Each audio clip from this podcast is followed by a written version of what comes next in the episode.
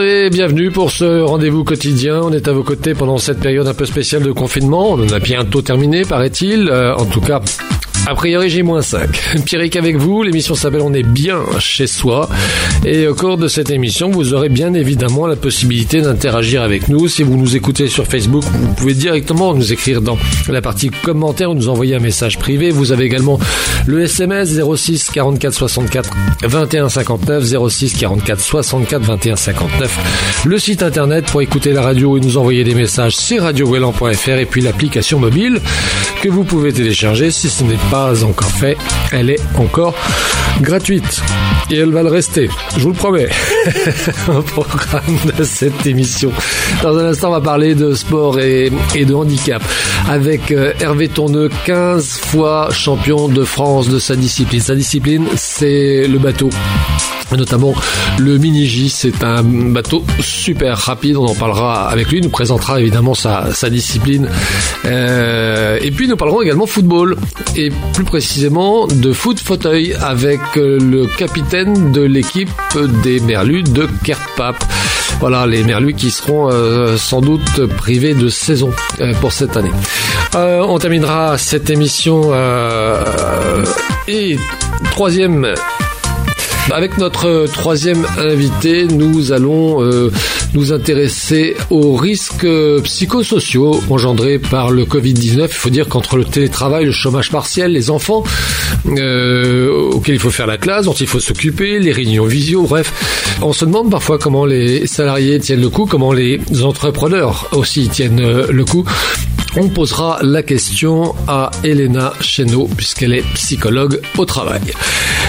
Jean-Marc qui euh, nous revient ce soir avec euh, un titre de chronique assez énigmatique L'habit ne fait pas le moine et enfin pour terminer Nicolas Milis qui nous propose un tour du monde des rédactions pour voir comment le Covid-19 est traité un petit peu partout dans le monde. Voilà, vous savez tout sur l'émission qui commence maintenant. Radio Gouélan. Radio Radio on est bien chez soi, euh, l'émission euh, consacrée aujourd'hui, euh, je vous le disais en, introduction, au sport et au sport sport et handicap, pardon. On va recevoir à présent un, champion. C'est un, véritable champion dans sa discipline. On va parler de, de voile. Bonjour Hervé. Bah bonjour, Pierrick. Hervé Tourneux, vous êtes euh, régatier, euh, régatier, donc vous, ça veut dire vous, vous faites des régates de, de, de, voiliers. Sur quel bateau vous courez, Hervé? Bah, Moi, je navigue essentiellement en, en mini-J. Euh, le mini-J, en fait, c'est un, c'est un support euh, qui, qui fait 3 mètres 62 de long. Euh, c'est un, c'est un petit quillard de sport et mini-J parce qu'en fait, c'est une réplique au 1 8 des classes J de la Coupe de l'América d'où sa forme est, lancée et sa beauté euh, sur l'eau. Il se barre comment ce bateau? Alors, euh, ce bateau se barre au pied, donc euh, avec un, un, palonnier, comme en fait pour conduire un, un char à voile, ou, ou au volant. Et, la particularité de, ce, de ce support, euh, c'est qu'il peut être euh, utilisé par des personnes valides comme des personnes euh, handicapées pour pratiquer donc la, régate mmh. ensemble. Comment vous êtes arrivé, vous, Hervé Tourneux, à, pratiquer ce sport? Alors, ben, en, en, faisant un footing sur le bord du golf avec, avec des copains. Ça remonte euh, en, en, 2001, en 2000, et on, courait. Moi j'habite Saint-Avé, et on courait sur le bord du golfe, puis on disait tiens il y a comme un lieu qui est chouette, mais c'est quand même dommage en fait de pas utiliser cet espace là. Et euh, entre nous on a acheté un, bateau qui était un, dériveur très sportif, un 485. Euh, et du coup, de manière complètement autodidacte, on a appris par nous-mêmes, en commençant par dessaler et, à faire nos, classes de, cette manière-là. Et c'est comme ça que euh, du groupe de quatre que nous étions, il y en a deux qui ont qui ont arrêté au bout de deux ou trois ans. Et euh, on était deux plus tournés vers la compétition. Et du coup, on a on a revendu ce bateau-là euh, pour acheter un 470 et puis et puis commencer la compétition. Voilà. Et l'arrivée au mini J et l'arrivée au mini alors c'est pareil, c'est moi je navigue à, Radon Et euh, un beau jour, il y a, y a une personne qui m'appelle, Monsieur Yves Le Fur, qui s'occupait du développement de la voile euh, en disport en, en Bretagne, qui me sollicitait pour participer aux Jeux nautiques interceltiques en Écosse. Je les connaissais pas du tout. Euh, du coup, ben, je les ai rencontrés et euh, bah, l'ambiance m'a bien plu et du coup, je suis parti en Écosse euh, avec eux, avec l'équipe de Bretagne. Euh, et, et, là, nous avons navigué sur des challengers, c'est des petits trimarans. C'est pareil, hein, en une pratique en, en, solitaire. Et pour ma première régate officielle, je me suis retrouvé. Bah, du coup, je fais premier breton et deuxième euh, sur le podium. Voilà, et là c'est c'est définitivement le virus quoi qui je sais pas si c'est le bon terme en, en ces périodes de de Covid 19 mais c'est à, à, partir de ce moment-là ça, ça ne vous a plus lâché Hervé. Il y a des virus qui permettent de se déconfiner. Hein. oui, la preuve. et, et, la voile, euh, bah déjà, moi j'étais attiré par le, le, milieu naturel. Et c'est vrai que pour circuler sur différents plans d'eau, bah, en France comme à l'étranger, euh, c'est l'activité voile est une activité magnifique pour ça, parce que ce sont, on est en lien avec la nature. Et, et la voile, c'est jouer avec les éléments. Hein. Donc euh, voilà, le virus est là, est bien installé et je suis pas prêt à le lâcher. Alors la particularité quand même aussi de de ces régates, c'est qu'elles peuvent permettre à des concurrents qui sont à la fois qui sont valides ou handicapés de, de concourir. Alors soit séparément, soit pour le coup ensemble. Oui, tout à fait. Bah, c'est ce que je disais. C'est le, en fait, le, le, le mini J. Alors c'est intéressant parce que le, euh, le, le, le, le mini J euh, l'architecte qui a créé ce bateau-là habite Lorient. C'est Alain Gallois. Et son concept, en fait, c'était de développer la voile en milieu rural. Et milieu en rural. milieu rural, voilà, euh, faciliter la navigation. Et il y avait une photo où on voyait une une 200 une 205, euh, ouais c'est ça une 205 avec un mini sur le toit, le mât et, les gueuses le coffre. Et le montage se faisait en une demi-heure. Et l'idée c'était de pouvoir se déplacer en étant mobile sans les contraintes d'un remorquage, de, de mettre un bateau sur une remorque pour pouvoir justement naviguer sur des plans d'eau intérieurs. Mmh. Et euh, donc ça, ça a rapidement pris. Hein, je crois que c'est dans les années 85-86. Ça a rapidement pris. Et euh, des pratiquants handi euh, se sont intéressés à ce bateau parce que des gens qui étaient privés de l'usage des jambes pouvaient barrer un bateau au volant. Et du coup, ça a, attiré une population de, pratiquants handicapés. Et ce qui est, ce qui est étonnant, c'est que ce, cette, cette, euh, cette, ce développement vers la pratique handicapée, quelque part, a, a réduit le nombre de pratiquants valides. Alors qu'au début, c'était pas du tout le concept euh, ouais. d'aller vers les, le, le public handi. Ce qui fait que voilà, c'est un, bateau qui a été euh, ensuite retenu par euh, et choisi par la Fédération française handisport parce que c'est un, petit billard de sport. Il est inchavirable du fait qu'il a 103 kg de lest et insubmersible, c'est-à-dire que même euh, rempli d'eau, parce qu'il il est relativement bas et c'est vrai qu'il embarque pas mal d'eau sur des mers formées, le bateau reste insubmersible. Donc même si le, le bateau est, en fait, il flotte entre deux eaux. Donc c'est un élément de sécurité. Et euh, ce support-là donc a, été le, support choisi pour le championnat de France euh, en, en, en, en voile, donc sur un support qui est le mini-J. Et au, fil du temps, en fait, euh, les, les valides sont revenus pratiquer euh, le mini-J et du coup aux côtés des personnes handicapées. Et en, en 2011, euh, ouais, je crois que c'est en 2011, la, la, Fédération française de voile a créé le premier championnat de France handi valide.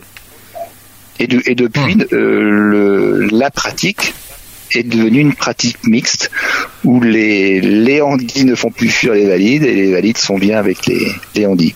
Vous, vous trouvez, vous, euh, Hervé, que le, le regard, l'approche euh, envers le handisport d'une manière générale a, a, changé sur ces dernières années? Euh, Ouais, il y a. Je, je pense qu'il y, y, a un décloisonnement qui se fait. au, fur et à mesure, et je et l'exemple du mini-J, voilà, la pratique du mini-J en, est l'exemple. si, on prend l'objet de la, voile,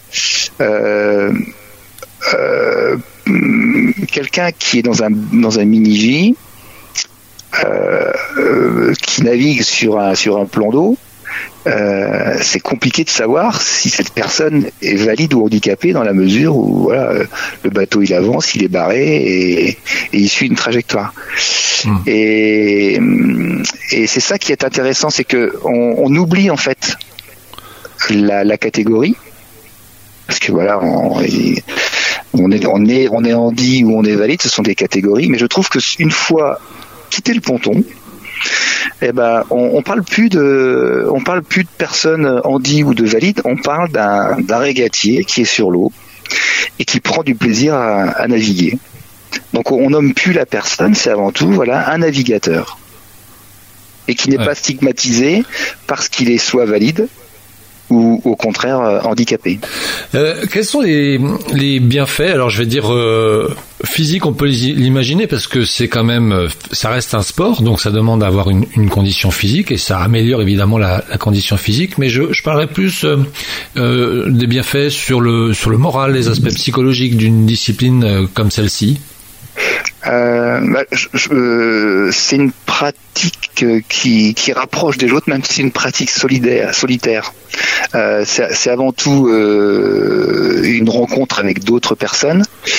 Euh, donc c'est tisser du, du, lien social, c'est euh, se confronter en, euh, face à des personnes valides.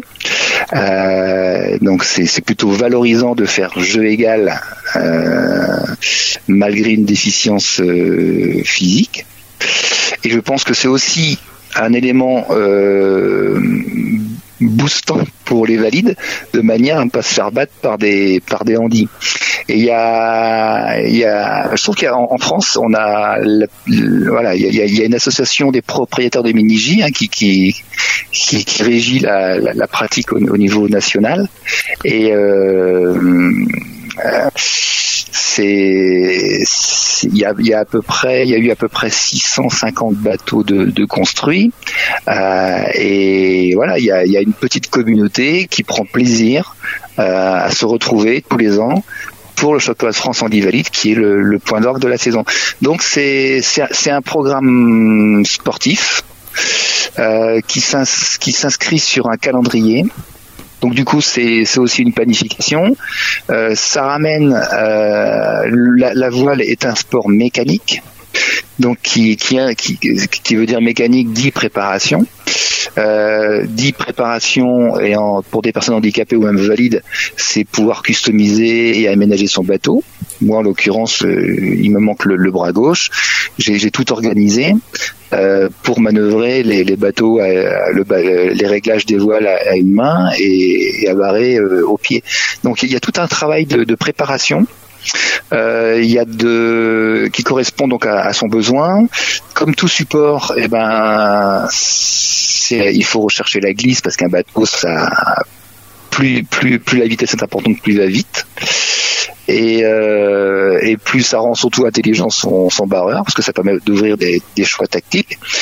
Donc euh, voilà, il y a, je trouve que c'est d'une très très très grande richesse et c'est surtout aussi euh, une pratique qui, permet de nous relier avec les éléments, la nature. Et là, en, en, période de confinement, je trouve que voilà, moi ça manque particulièrement et ça nous ramène en fait à ce qui nous entoure et à ce qu'on est privé actuellement. Donc il y a, toute une ouverture, quoi. Ouais, d'un point de vue social, d'un point de vue environnemental, euh, et d'un point de vue Hervé, là, j'imagine que à cette époque de l'année, euh, vous êtes déjà soit en préparation, soit déjà sur les premières euh, les premières compétitions, non? Ah bah là, le, le problème, le, le problème, c'est que la première régate devait se faire fin mars à, au CNRE, c'est sur le lac du Drennec. Dans le Finistère, sur un, plan d'eau euh, abrité mais magnifique. Euh, et du coup, euh, bah, début mars, on a senti le, vent tourner là, dans le mauvais sens. Et du coup, bah, la, les régates prévues en mars, l'entraînement qui était prévu à Roscoff avec l'équipe régionale de, de Bretagne pendant les vacances de Pâques a été annulé. La Coupe de Bretagne au mois de mai est annulée. Et là, on ne sait pas si on va pouvoir naviguer au mois de juin. Mais le, j'ai cru comprendre que le championnat de France était aussi euh, annulé. Donc pour nous, la pratique devrait redémarrer en compétition à partir du mois de septembre. Donc la question, c'est de savoir si, à titre individuel, on peut euh, recommencer à naviguer. Je ne sais pas faut attendre les directives. Quoi. Mm. Hervé, euh, comment est-ce que vous, vous expliquez, euh, j'allais dire, ce, cette reconnaissance et, et cette, euh, oui c'est ça, cette reconnaissance de la part de la fédération? Alors, euh, bah, parce que pourquoi? Parce que c'est une pratique qui a trouvé sa place.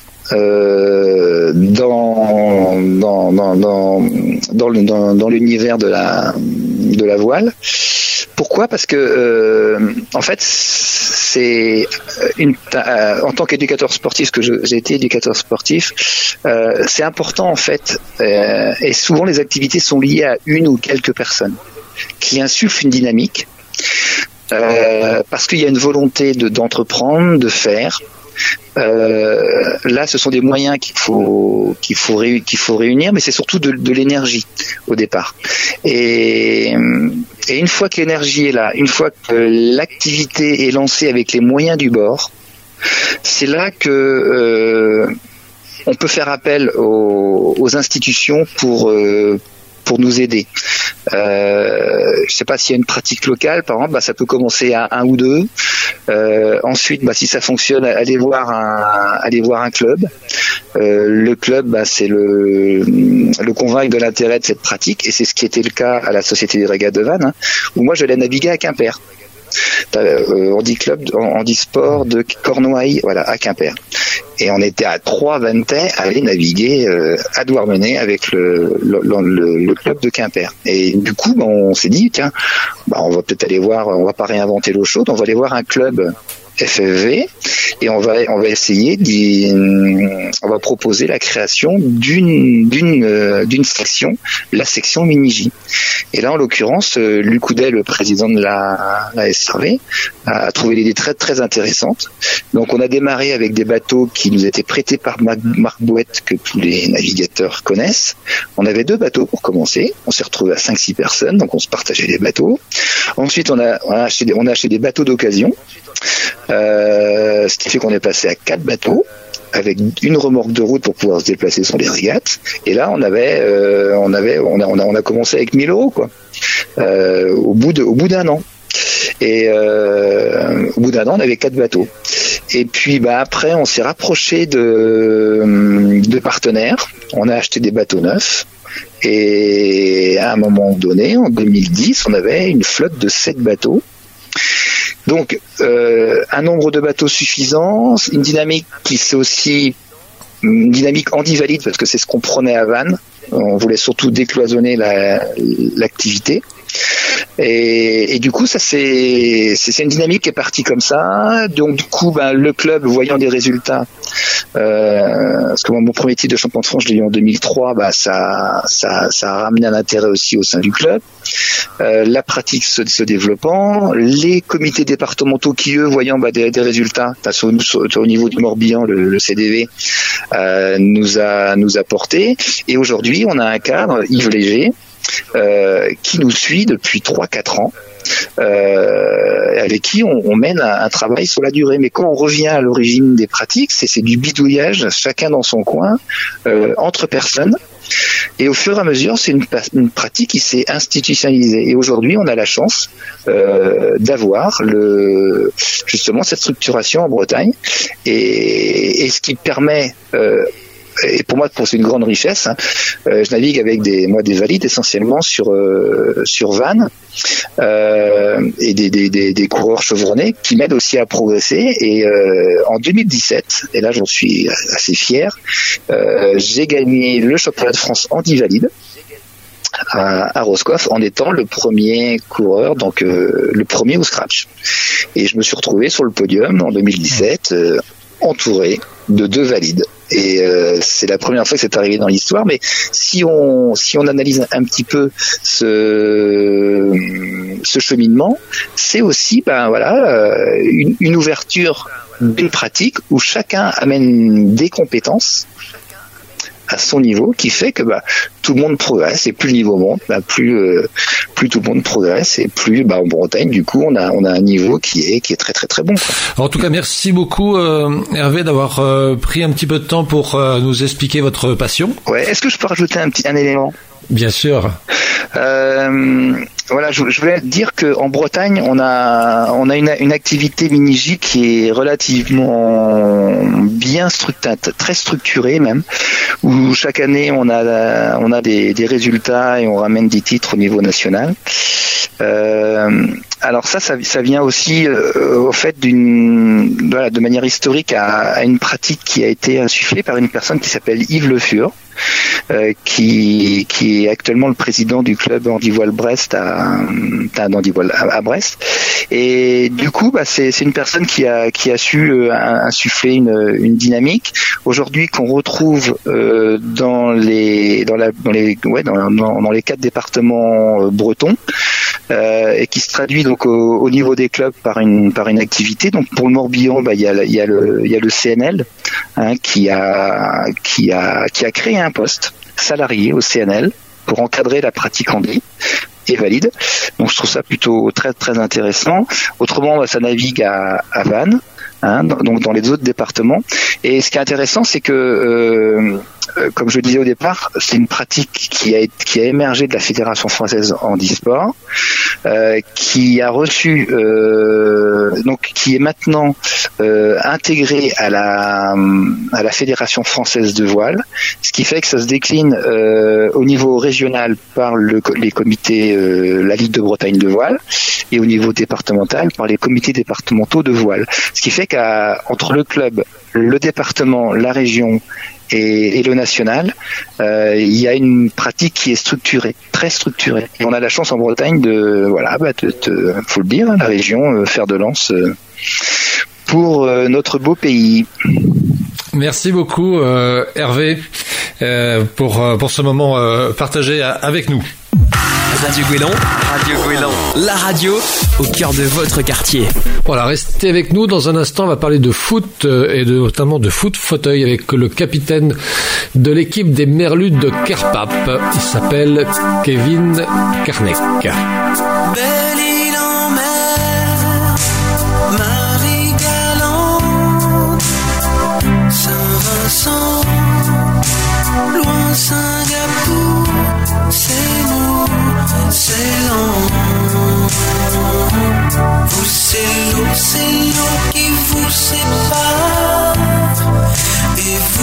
Laisse à. Moi, des souvenirs d'enfance, en France, violence, manque d'indulgence par les différences que j'ai. Café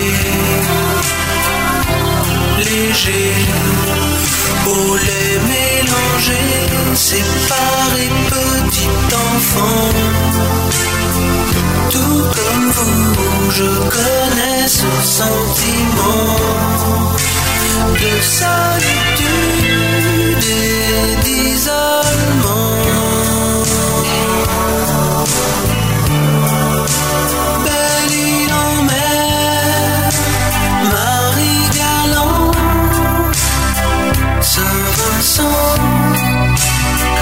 Singapour, c'est nous, c'est lent.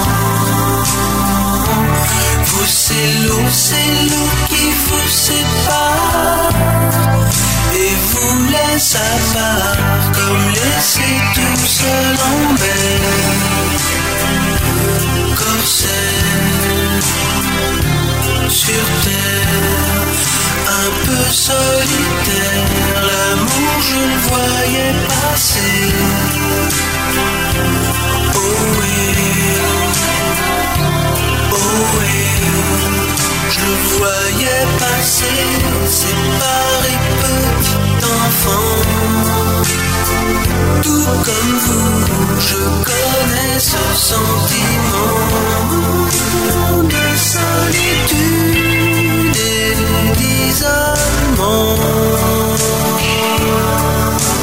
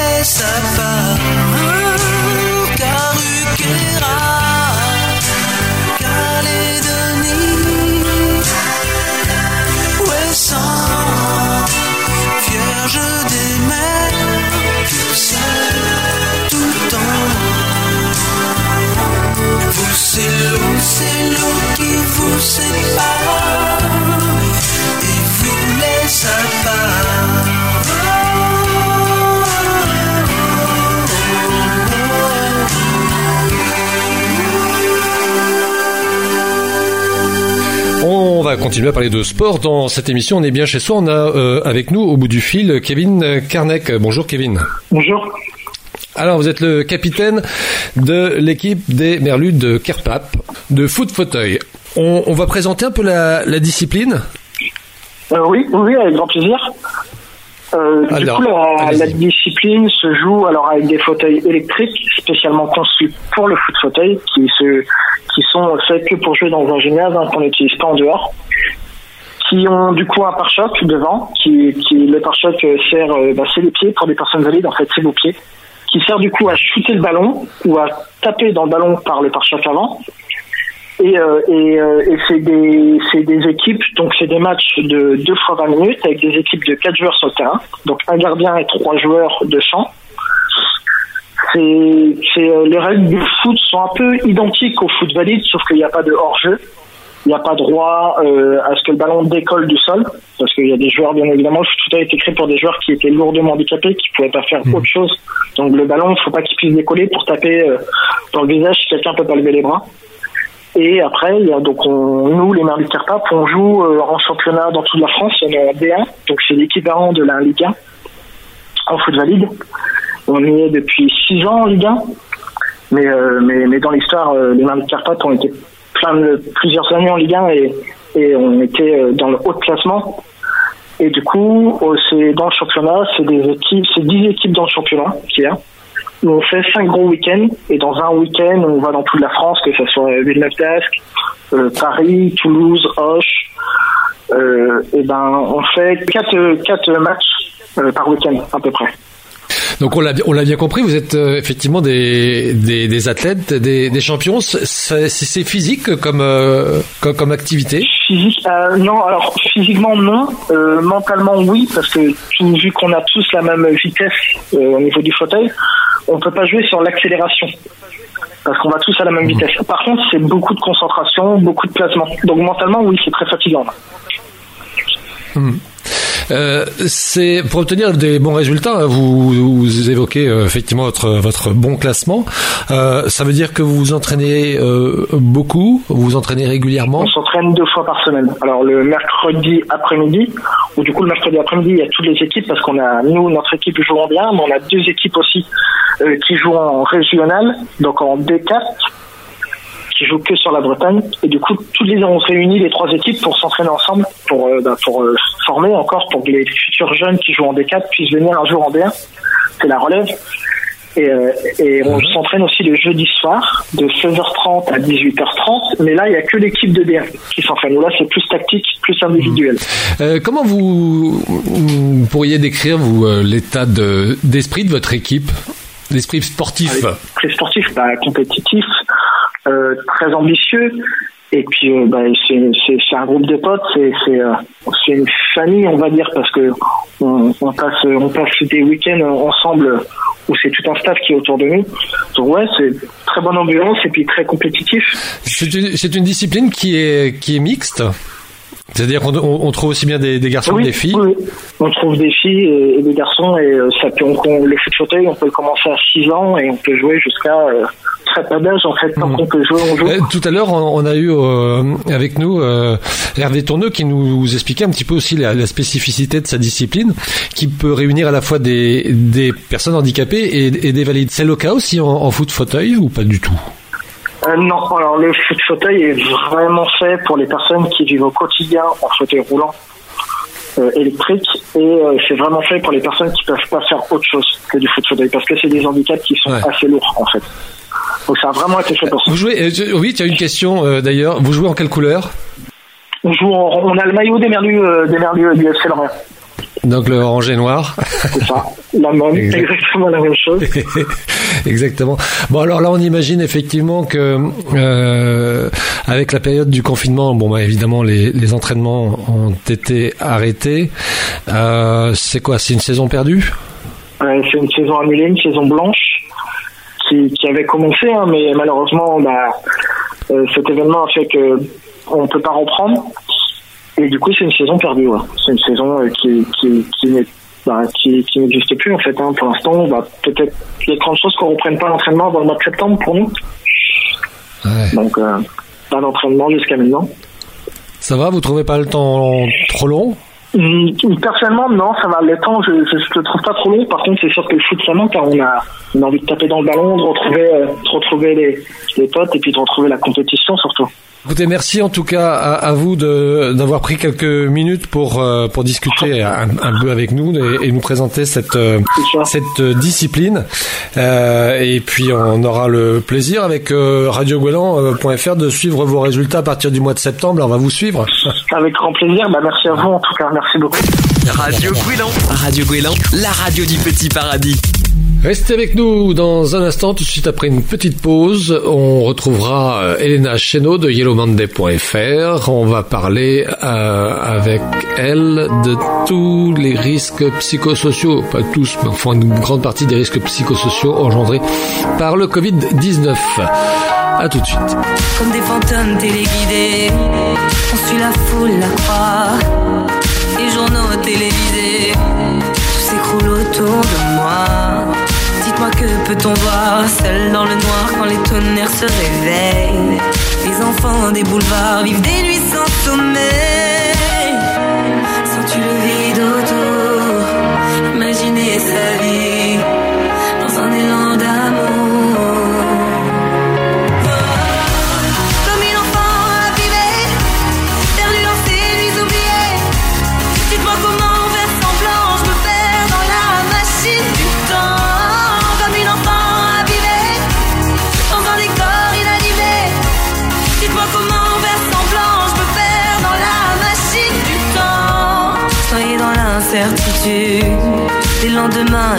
Au milieu du bitume sous un soleil éteint. Faut-il baisser la tête, ramasser les miettes et faire semblant de rêver? Puisqu'aucune de mes larmes n'y pourra rien changer. Sens-tu le vide autour? Imaginez sa vie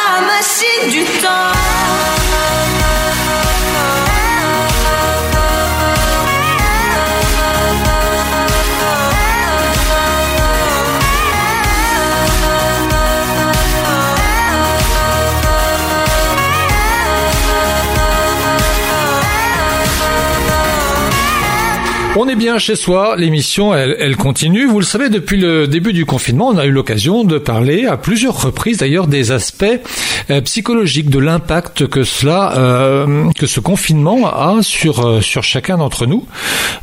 Aujourd'hui, on, on va évoquer un sujet qu'on n'avait pas encore évoqué, c'est l'impact psychologique au travail notamment. On est au téléphone avec Elena Cheno. Bonjour Elena. Bonjour. Merci de nous consacrer quelques quelques minutes. Euh, c'est vrai qu'il faut dire quand même que notre vie pri- privée, hein, et là je parle en tant que en tant que salarié, a été fortement bousculée par euh, cette situation euh, inédite entre le, télétravail pour certains, le chômage partiel pour pour d'autres. On peut imaginer que tout ça va quand même laisser des traces, non?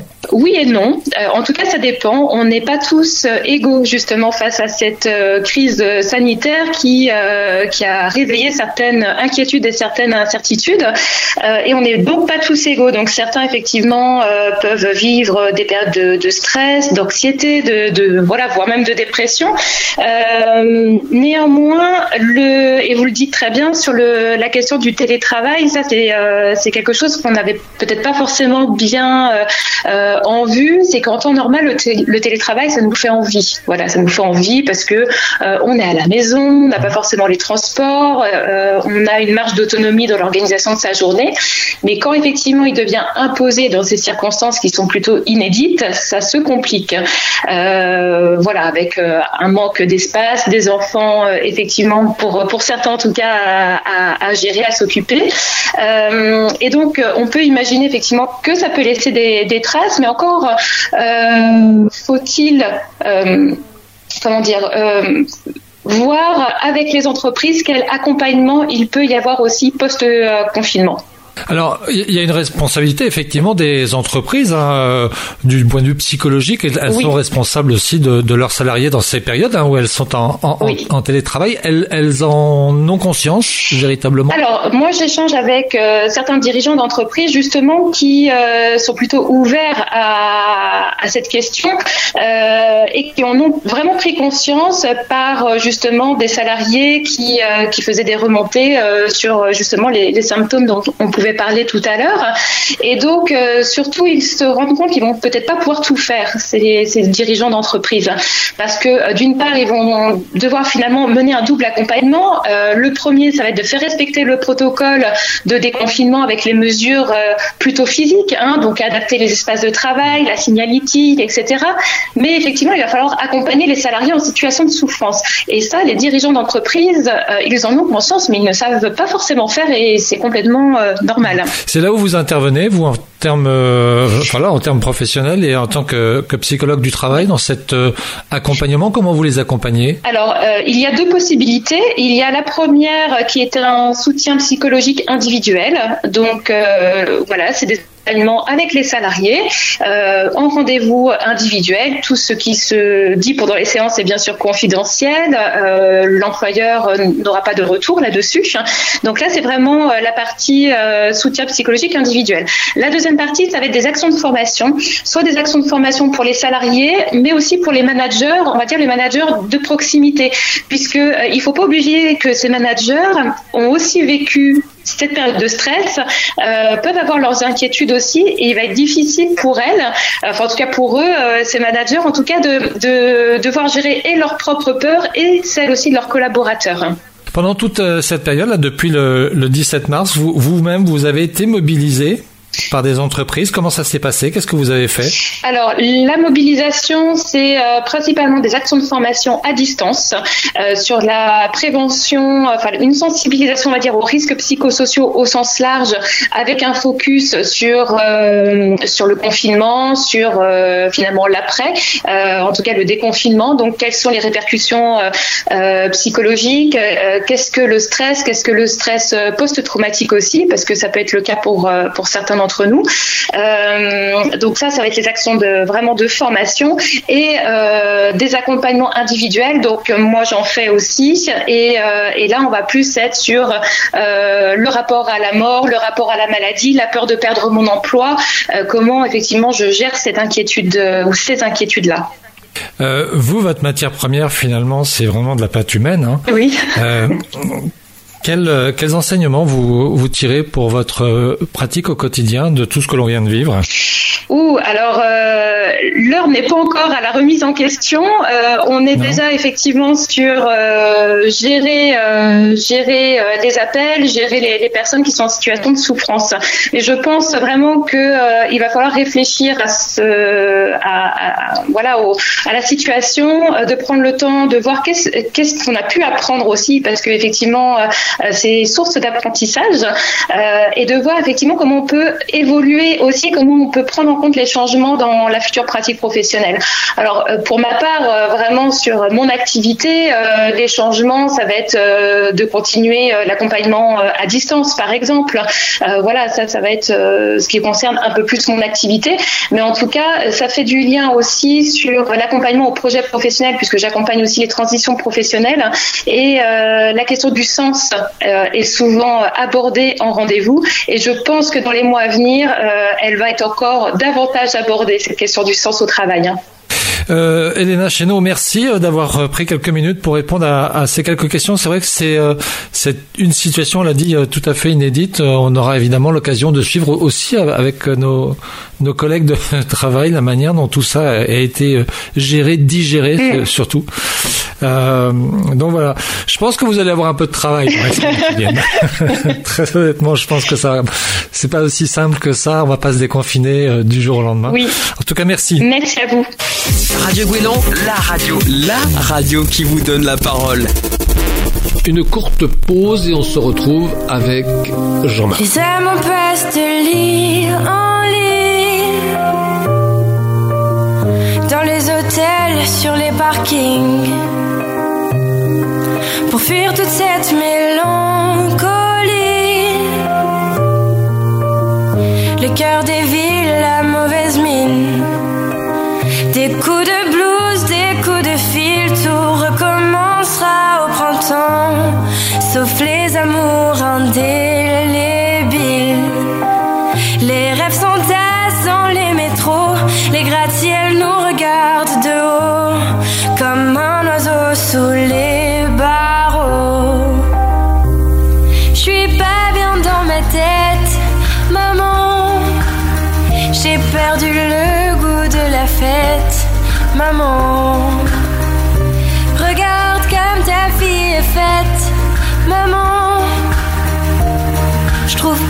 à ma quête, maman. À l'heure où les bars se remplissent, cette même heure où les cœurs se vident, ces nuits où les promesses se tissent aussi vite qu'elle se dilapide. Des coups de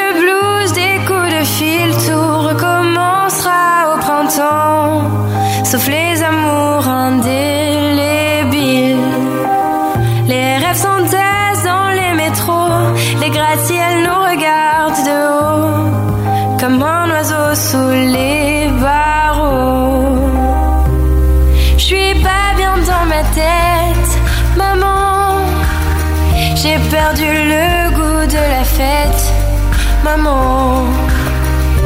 Regarde comme ta fille est faite, maman.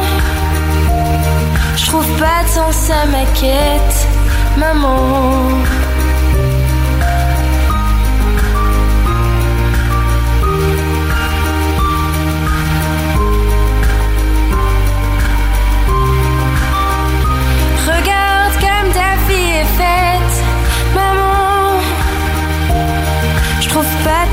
Ma quête, maman. Allez, cette émission elle se poursuit euh, avec euh, Jean-Marc. Bonjour Jean-Marc. Bonjour Pierrick. Alors je vois sur mon conducteur euh, le nom de votre chronique bien énigmatique. L'habit ne fait pas le moine. On va parler des expressions aujourd'hui ou quoi? Euh, pas du tout. Alors je vois déjà, je suis rassuré Pierrick, vous suivez votre conducteur. Donc, euh, je, je vous félicite. Euh, et je vais même aller un peu plus loin en fait. Euh, la chronique, ce serait plutôt l'habit ne fait pas le moine. ou comment ne pas confondre un traître et un héros. Ah oui, Alors, sujet un peu bizarre, hein, n'est-ce pas? c'est encore plus énigmatique. Eh oui. Alors ce sujet bizarre euh, va pourtant nous projeter dans l'histoire de la ville de Lorient lors de sa triste période durant la Seconde Guerre mondiale. Donc je vais vous parler de Jacques Stoskopf. Il était sous-directeur de la base des sous-marins aux côtés des nazis. Polytechnicien, il fut nommé ingénieur du génie maritime en 1924 à l'arsenal de Cherbourg. En 1936, il prit la direction de la circonscription de Nantes au service de surveillance chargé de suivre la construction des unités légères et des sous-marins dans les chantiers privés de l'estuaire de la Loire. Enfin, en octobre 1939, il fut nommé chef de la section des constructions neuves à l'arsenal de Lorient. Lorsque les Allemands occupèrent la base en juin 1940, les officiers français furent incertains quant à leur sort mais ils furent maintenus à leur poste afin de poursuivre l'entretien des installations et des navires déjà en service. Jacques Stoskopf, maîtrisant parfaitement la langue allemande du fait de ses origines alsaciennes, se fit remarquer par l'occupant. En parallèle, le commandant Trottmann, chef du secteur nord au deuxième bureau de la marine qui était à Vichy, cherchait à constituer un réseau d'agents en zone occupée et s'arrangea pour rencontrer Stoskopf en septembre 1940 et lui faire part de son projet. De retour à Lorient, Jacques Stoskopf gagna la confiance des Allemands. Il fut même nommé sous-directeur de l'arsenal en 1942. Il suivit ainsi la construction de la base des sous-marins, dont on voit hein, bien évidemment encore les, vestiges très imposants aujourd'hui à Lorient. Donc, euh, Soskop surveillant avec froideur et autorité le travail des ouvriers français de la base, acquit ainsi rapidement une réputation de collaborateur zélé des Allemands. Cela alla même jusqu'à un, un événement qui se déroula le 24 octobre 1942 lorsque Choskov accompagnait un convoi d'ouvriers de l'arsenal qui furent désignés d'office pour aller travailler en Allemagne. Il fut hué par les Lorientais qui ne se doutaient pas bien évidemment de sa mission réelle. D'ailleurs, au passage du convoi, il entend clamer sur le bord de la route Laval au poteau, à bas ou même encore à mort Choskov. Traître aux yeux des Lorientais, il put se rendre sur les chantiers sans dévoiler aux Allemands son double jeu et recueillir ainsi de précieuses indications sur les mouvements quotidiens des sous-marins allemands qu'il transmettait au service de renseignement français à Vichy, qui eux-mêmes les remettaient ensuite à l'ambassade américaine. Malheureusement, après l'invasion de la zone libre, il entra en décembre 1942 en contact avec le réseau de renseignement militaire baptisé Alliance, implanté en, Bretagne, et en devint informateur. Continuait à indiquer avec précision tous les mouvements des sous-marins ennemis allemands. Ces informations étaient ensuite transmises à l'amirauté britannique. Malheureusement, dans le courant euh, de l'année 43, son réseau fut infiltré et les arrestations commencèrent. Malgré cela, l'ingénieur Soskov continua de collecter les renseignements et ne voulut pas abandonner son travail, affirmant même aux Alliés, je cite, Je suis à la tête d'une filière qui ne saurait exister sans moi et ma désertion pourrait avoir de graves conséquences pour certains de mes agents. Il fut arrêté à l'Arsenal dans l'après-midi du 21 février 1944 par la Gestapo. Après plusieurs transferts, et devant l'avance alliée, les 106 membres du réseau Alliance détenus à Schirmeck, donc dans le Bas-Rhin, dont Jacques Soskop faisait partie, seront déplacés vers le camp de concentration de Natzwiller-Stutthof et exécutés froidement d'une balle dans la nuque le 1er septembre 1944, puis incinérés directement dans le four crématoire du camp. Et oui, Pierrick, au récit de cet épisode tragique de l'Orient, on peut vraiment l'affirmer. L'habit ne fait pas le moine. Jacques Soskov avait décidé d'enfiler le costume du traître le pire costume qui puisse exister, n'est-ce pas? Au point même, figurez-vous, que sa famille et sa femme développèrent un certain ressentiment à son égard. Quelle bravoure Quel courage. Et nous, dans tout ça Jusqu'où serions-nous prêts à aller pour défendre certaines valeurs, pour défendre un certain idéal, une certaine vision du vivre ensemble, qui, somme toute, se résume encore aujourd'hui magnifiquement et simplement par liberté, égalité, fraternité? C'est une bonne question. Je pense que chacun euh, euh, va avoir un petit peu de temps pour euh, s'interroger d'ici demain, parce qu'on vous retrouve demain, Jean-Marc. Et oui, avec plaisir, Pierre, bien entendu. Bonne soirée. En tout cas, merci de nous avoir fait découvrir, merci de nous avoir fait découvrir ce, ce personnage euh, qui fait partie de l'histoire de, de l'Orient.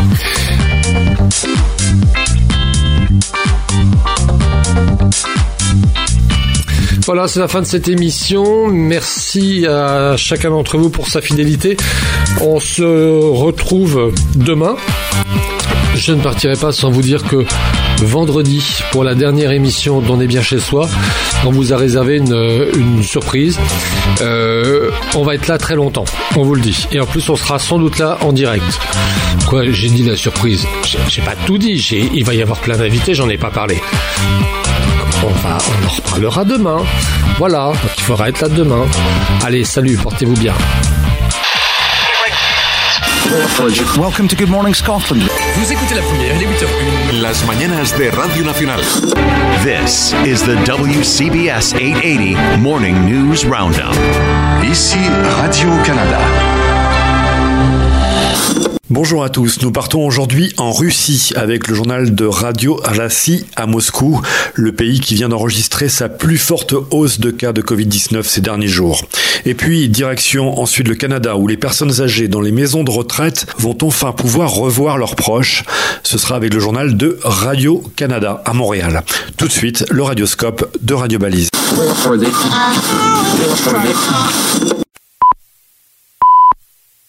Московское время 10 часов.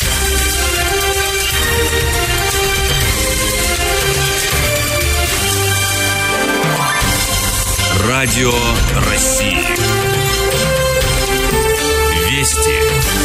Здравствуйте, в студии Наталья Сергеева. В этом выпуске еще 588 пациентов вылечились от коронавируса в Москве. La Russie a enregistré mardi un nouveau bond de 10 000 cas détectés de coronavirus, soit la plus rapide progression en Europe de la pandémie pour le troisième jour consécutif, avec un bilan de mortalité limité. Подробнее. Еще 588 пациентов вылечились от коронавируса в Москве. Всего выздоровели около 8 La Russie compte actuellement 155 000 cas déclarés de coronavirus et un peu moins de 1500 décès. Les autorités russes affirment que ce faible taux de mortalité est dû à la fermeture rapide des frontières, au grand nombre de tests effectués et à un suivi précis des zones d'infection. прежнем уровне. В России зарегистрировано более 1555 тысяч случаев заболевания. Выздоровели Les principaux foyers de la maladie se situent à Moscou Moscou et Saint-Pétersbourg. Le journal russe indique que plus de 800 patients ont pu être guéris ces derniers jours à Moscou, mais que beaucoup trop de moscovites continuent de sortir dans les rues.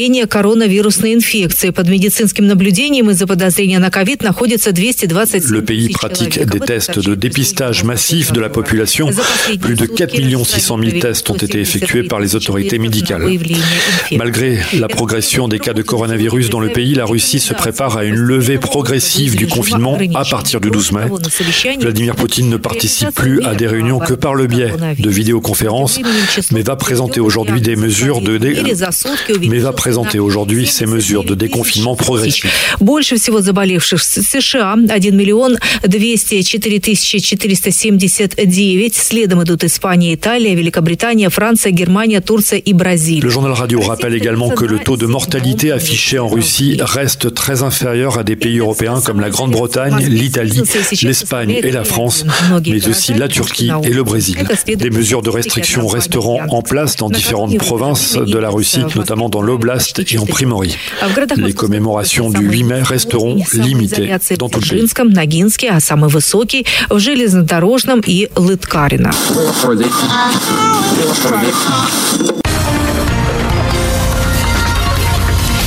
Aujourd'hui au Radio Journal, de l'air et de l'espace, Québec assouplit les règles pour les aînés et pour les proches aidants. Surtout l'épicerie, à aller chercher ce qu'on veut et puis c'est surtout sortir. J'aime ça. Bonjour, ici Joanne Prince. C'est une annonce que des milliers de personnes âgées du Québec attendaient depuis des semaines. François Legault a annoncé un assouplissement des mesures de confinement pour les aînés autonomes qui vivent en résidence privée. Ils pourront sortir sans supervision et rencontrer des proches à certaines conditions. Québec modifie également les règles concernant les aidants naturels qui pourront avoir accès à leurs proches dans les CHSLD. Voici François Legault. On trouve ça euh, pas humain que pendant deux mois, euh, une personne n'ait pas pu voir ses enfants. Ça a comme pas de bon sens. Je comprends la raison pourquoi on fait ça. On veut éviter la propagation du virus, donc on veut protéger la santé physique, mais il faut pas protéger la santé physique au détriment de la santé mentale. Le gouvernement lève aussi l'interdiction de visite dans les unités de soins palliatifs dans les milieux de vie pour aînés. Mathieu Bellumeur a recueilli des réactions. José Cloutier visitait sa grand-mère de 91 ans au CHSLD presque à tous les jours. Là, depuis la pandémie, ben, ça a coupé du jour au lendemain. Là, ma grand-mère est en train de mourir d'ennui, seule. Ce qu'elle souhaitait entendre des autorités a finalement été annoncé. Elle pourra reprendre son rôle de proche aidante à partir du 11 mai. Quand on arrivait, c'était le petit soleil, ah, tu sais, puis même les préposés disaient, votre petite fille ou votre fille est arrivée. Dorénavant, un établissement qui veut refuser l'accès à un proche aidant devra se justifier auprès du ministère de la Santé. Une décision saluée par le regroupement des aidants naturels du Québec. Le gouvernement ouvre aussi la porte au déconfinement dans les résidences privées. Ce qu'on vit actuellement, c'est comme si on était prisonnier. Danielle Laforêt aura 75 ans dans quelques jours. Elle est en pleine forme et est confinée depuis la mi-mars. Ses sorties se résument à prendre une marche dans le stationnement de la résidence. Une dure épreuve pour sa santé mentale. On combat, on combat, on combat à chaque heure. Gérald Lemay a 73 ans. Ce que je voudrais dire, c'est que euh, slacker la poulie, là. Il estime que les règles en place infantilisent les 70 ans et plus. Parce que nous autres, les, les personnes autonomes, on pourrait peut-être moins se sentir comme des pestiférés dans tout ça, là. Mais attention, répètent les autorités, assouplissement ne veut pas dire relâchement. Ici Mathieu Bellumeur, Radio-Canada, Montréal.